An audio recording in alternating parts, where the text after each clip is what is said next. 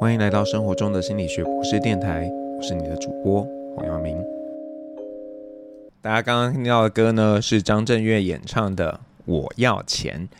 那今天啊，我们就想跟大家聊一聊钱啊、财富这件事情。那前几天呢，我去看了一场舞台剧。那这舞台剧呢，是木子游艺室在牯岭街小剧场演出的《金钱故事》。那这个剧本呢，是改编自左拉的小说。叫做金钱。那这出剧呢，是描绘一个企业家叫做萨卡，他创业的故事。那剧情啊，就交杂着创业投资的种种啊。当然有光鲜的，也有比较黑暗的一面。还有呢，这个呃，投资专家啊，以及民众啊，怎么在这个钱海中起起伏伏。但是呢，如同多数的这个金融市场传说，赔光自己的一切的是多数。能够获利放口袋的只有一些少数。那其实不仅在舞台剧当中是这样，在真实生活当中呢，大概也差不多。那如果是这样的话，为什么大家还是乐此不疲呢？我想一个原因就是大家其实都想让自己的资产可以膨胀，有多一点钱可以花。不管呢你是买乐透啊、威力财啊，或是你是投资股市、房市，还是你是。赌博其实目的都差不多嘛，那为什么我们会想要有多一点钱可以用呢？我想对多数的人来讲，这个可能是要满足我们的欲望，而不是要满足我们的需求。因为基本上呢，多数的国家都有设置所谓的基本薪资，这个基本薪资啊，就是理论上啦，可以支应你这个生活上最基本的需求。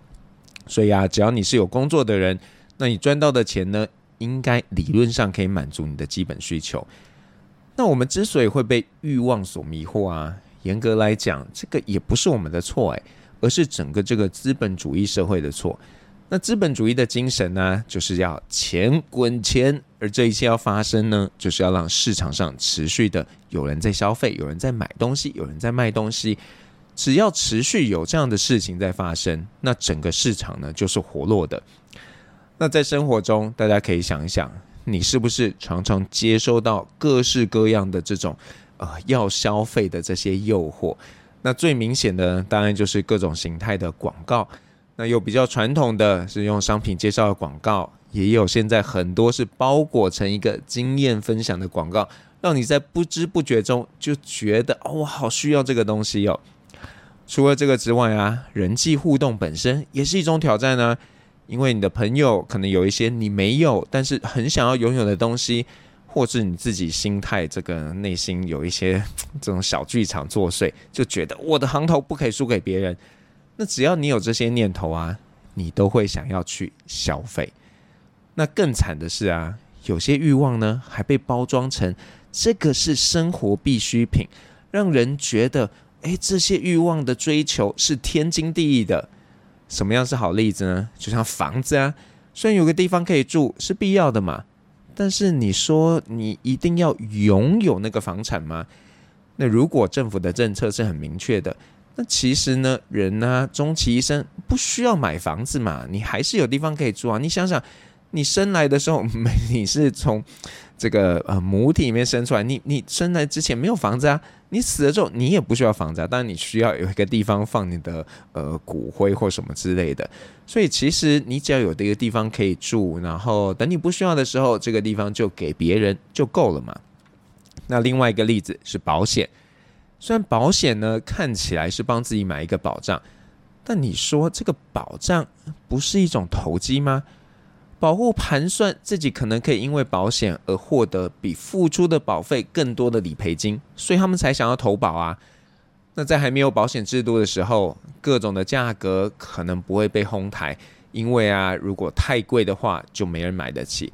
但现在其实不是这样的哦，现在基本上呢，就是金钱堆积起来这些制度，而这个制度啊，存在着一个很薄弱的平衡，非常的脆弱。大家可以想想，前一阵子啊，不少的这个产险啊、寿险业者，他们不是都因为防疫险大赔吗？这就是一个很明显失衡的例子。当然，你也可能啊，不是真的有很多欲望，你单纯就觉得，哎，赚钱的感觉很爽，哎，你想要有很多的钱。可是真正赚钱的真的不多啊。那为什么没有这个欲望的驱使底下，人们还是忍不住要投资呢？简单来说，就是我们有所谓的赌徒心态。我们呢会放大那个少数赚钱的情境，而忽略了那很多赔钱的情境。还有啊，如果你已经投注很多了，然后但是一直没有得到那个你期待的报酬，那你就一直说服你自己啊，就快了，就快了，就要赚钱，就要回本了，你不忍心要退出啊。那这样的结果是什么？就造成很多人家破人亡。那我们现在来听一首歌，这首歌呢是马黛娜的经典歌曲。Material Girl。那刚刚我们跟大家聊到，为什么大家会想要呃赚钱，想要去投资，追求财富？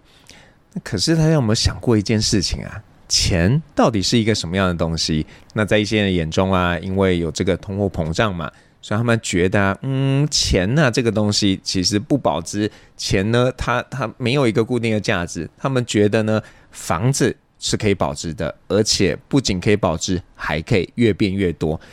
那乍看之下，这很像是合理的。可是呢，如果有一天呢、供过于求，就算啊再怎么去炒作，房价终究有可能会下跌的。你说一间房子究竟值多少钱，或者呢一瓶可乐究竟价值多少？它其实都是取决于市场的需求。当大家都想要拥有的时候，就可以卖到很好的价钱。但是呢，大家都不想要拥有的时候，它就不可能卖到好的价钱。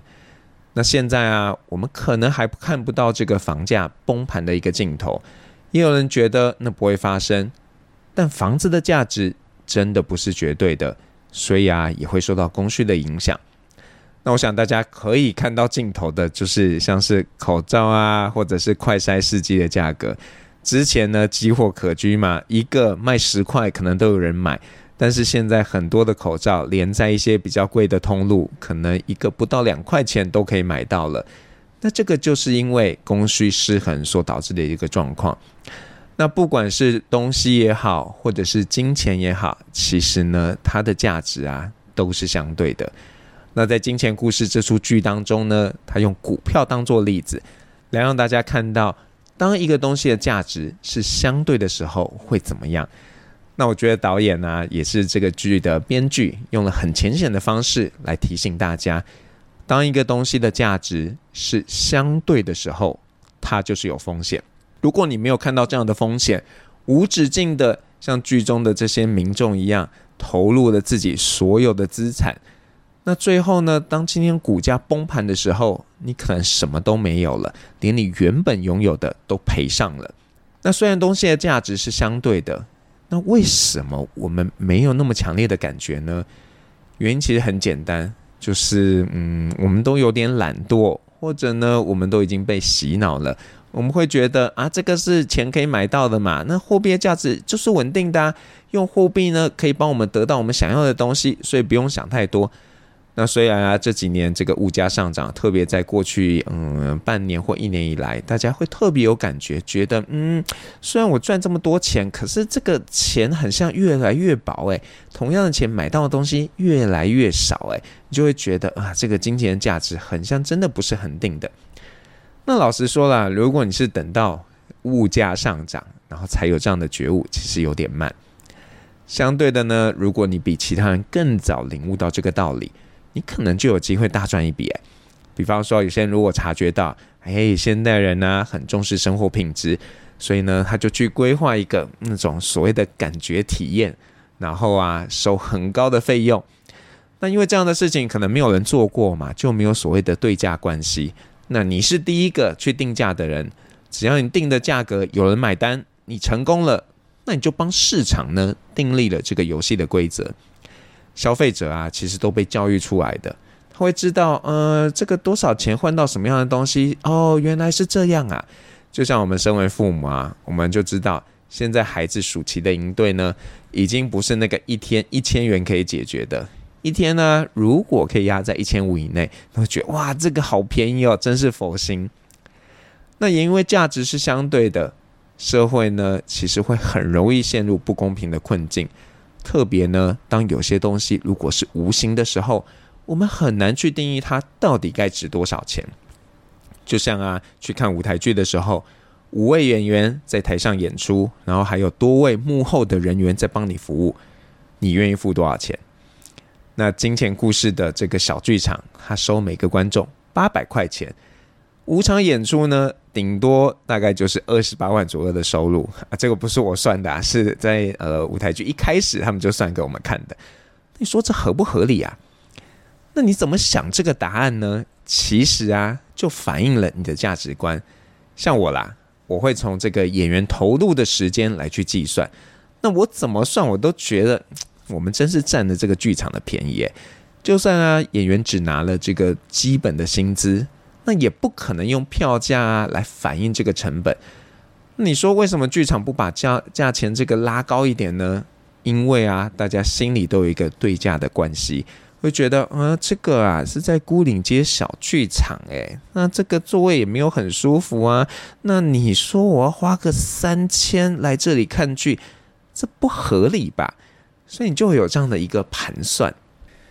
那虽然啊，这个钱呢、是一个相对的一个东西，可是呢，因为我们现在的社会啊，都已经被某种程度被制约了嘛，我就觉得啊，没有钱呢、啊，很像什么事都不能做。但是有钱，什么事都可以做吗？这也不一定。像是在《金钱故事》呢这个剧当中啊，有一个很善良的角色乔治，那他之所以呢会加入这个萨卡的创业团队。他为的啊，不是自己要赚钱，而是为了要去实践一个他的梦想。那我其实蛮庆幸这个角色呢，从开始到结尾都没有改变他的初衷，也没有刻意去做什么坏事，真的是难能可贵。不过啦，我会觉得，嗯，这个他太单纯了，觉得整个这个金钱游戏这件事情是可以很干净的。当然，我们要去谴责这样的角色。但是呢，在现行的这个体系底下，如果你想要成就的事业是很伟大的，那讲难听一点，不可能走正道，一定呢会有一些肮脏的事情。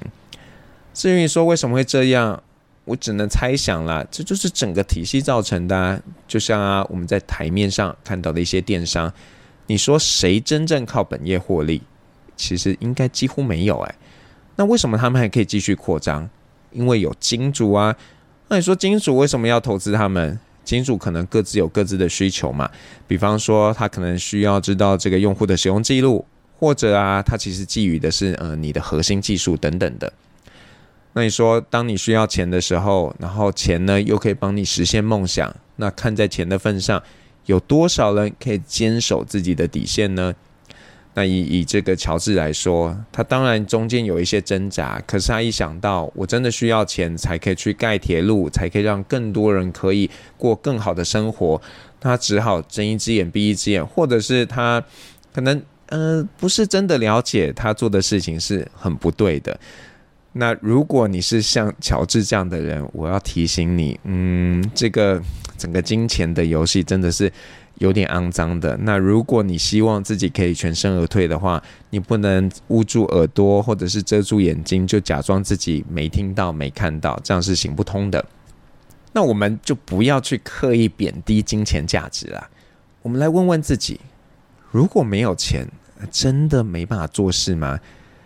或许你没有办法在第一个时间呢、就去改变世界，但是如果日积月累，还是没办法吗？或许我的想法有点浪漫，但我觉得啦，应该还是有机会的。像我自己一直以来在做事情啊，几乎是没什么金源，就是有多少力量做多少事。那或许走得比较慢，但是呢，如果可以走得远，那回头看呢、啊，就觉得还是有价值的。当然呢，如果你可以找到一个善良的金主，在路途中帮你一把，觉得其实也是蛮棒的事情。我们刚刚谈了这个钱嘛，到底可以做什么事情？那我想跟大家分享一首歌，这首歌呢是呃 Annie Lennox 演唱的《Money Can't Buy It》，钱不能买到什么，大家听歌就知道喽。那讲到这边呢，我不知道大家是不是有一个念头浮现在脑海中，就是啊，我们可不可以打破这个呃这个相对的价值体系啊？我自己是很想啦，但是你说要怎么做，我觉得其实蛮难的。毕竟呢，某种程度来说，我自己也算是一个既得利益者，因为我的付出啊跟回报应该是算是这个均值以上的，我真的没什么好抱怨的。但是这样的心态呢，我觉得其实不太好诶。那当然，有些这个心灵鸡汤会说啊，哎呀，人呐需要的东西，其实真的不是钱可以买到的。那我基本上是认同的啦。就像刚刚大家听到的歌曲里面提到的一些东西，像是 love 啊或者什么，其实是买不到的嘛。那在这样的状况下，我们是不是应该 这个反推一下，去告诉自己，哦，我们应该要练习建立属于我们的价值体系。而不是呢，被这个外在相对价值的一个体系所控制了。当然我，我我不能告诉大家说，哎，大家现在就应该放弃这个体系。毕竟我自己还没做到嘛。那我觉得我们可以来做一些尝试。比方说，你可以先问问自己啊，诶，你生活中到底需要哪些东西？然后第二件事情呢，那如果啊这个东西啊是有一个标价的，那你自己愿意付出多少来获得这个东西？那第三个，你可以问你自己的，就是，嗯，那我可不可以设一个停损标准？我不要盲目的去追价。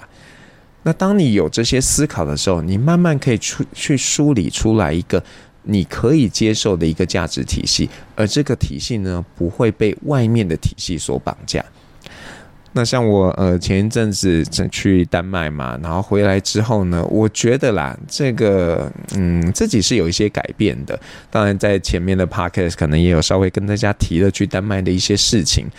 那我自己觉得最强烈的感受，就真的是你会去反思，你有需要那么多吗？像我其实手机去年坏掉了，然后我就用回我的旧手机。那我其实一直有在想要换新手机。但是现在我的想法比较是，只要它还可以继续使用，那我应该就会继续用它。那当然，除了手机之外，还有一些东西，我都会尽量提醒自己，呃，这个如果不是我需要的，那其实不需要在这一个时间点就去进行消费。那这只是一小块嘛，那当然在生活中还有很大很大的一个区块，然后改变也不可能那么快发生。但是我自己是希望，可能有一天吧，如果在不是太远的那一天，我可以呢去脱离被金钱控制的体系。那如果大家愿意的话呢，我们可以一起这样做啊。那当然，呃，你也可以去找一些呃有这样理念的朋友，去建立一个属于你们这个群体的价值交易体系。比方说啊，每个人去贡献自己的专长，然后哦，你们之间的一个呃互动，不是说我给你多少钱帮我做这件事情，而是我帮你做这件事情，那你帮我做那件事情，只要每个人呢都觉得是公平的，那这个体系就可以运作嘞。不过这件事情没有想象中的那么容易啦，光是呢能够找到这些人，可能就不容易了。所以啊，如果你发现，哎，你有找到这些人，千万要抓紧他们，跟他们一起浪漫到老。所以呢，接下来我要送给大家的歌啊，就是呃我很喜欢的一个歌手赵咏华演唱的《最浪漫的事》。那我要让大家听的版本呢，不是赵咏华在二十多年前，快要三十年前演唱的版本，而是去年呢，他和一个新生代歌手魏佳莹一起演唱的版本。那我很喜欢这个歌词里面的描述，虽然呢，这个一开始这首歌大家可能都有听过嘛，这是一对情侣之间的一个对话，但是呃，其实赵咏华自己在一些演唱会里面也跟大家说，这个不见得只是你的情人啊，也可以是你的好朋友。那你看里面歌词说到，我能想到最浪漫的事，就是和你一起慢慢变老，一路上收藏点点滴滴的欢笑，留到以后坐着摇椅慢慢聊。那你说，如果可以跟一些志同道合的好朋友，然后可以一起生活，一起去收藏这些点点滴滴的欢笑，不是也很好吗？所以啊，就把这首歌送给大家。生活中的心理学博士电台，我们下次再见。